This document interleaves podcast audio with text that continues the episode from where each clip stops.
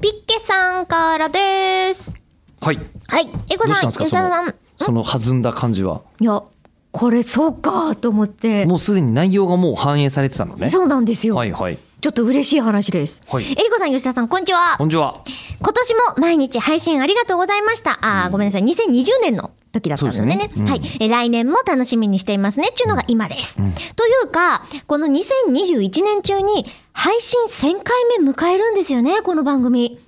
なんというか、毎日え当たり前のように更新されてて感覚麻痺してますけど、すごくないですかこれ。えー多分6月の中旬くらいっぽいんですけどね、1000回目。でもこの番組、祝何回目とかやったことないし、この配信が正確に何回目なのかファッとしてるんで、1000回目も何事もなかったかのように通り過ぎるんでしょうけど、と 言ってらっしゃるんですけど、そ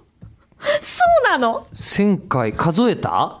ピケさんは数えたってことですよね。今この中に数えた人間が誰もいないんですよ。第何回ってつけてるんでしたっけつけてないんだ。えじゃあもしかしてまあポッドキャストだったりなんだり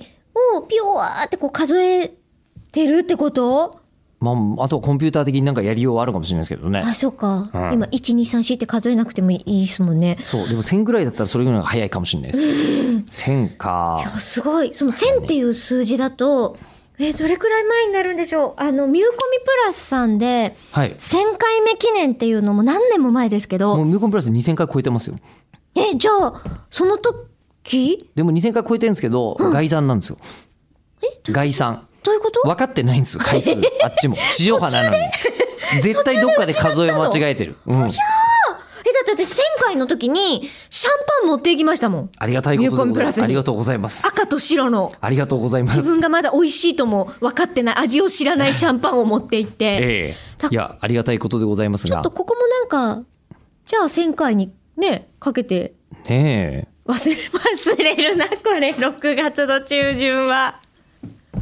覚えてますかねしかも正しい旋回かどうかわからないっていうやつですもんねそうなんですよおそらく突破したぐらいのことは言えるんでしょうけどね、うん、しかも途中からそのね同日っていうところだけを休みますよって言って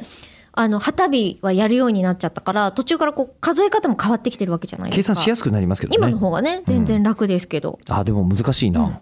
ねね、えうんいや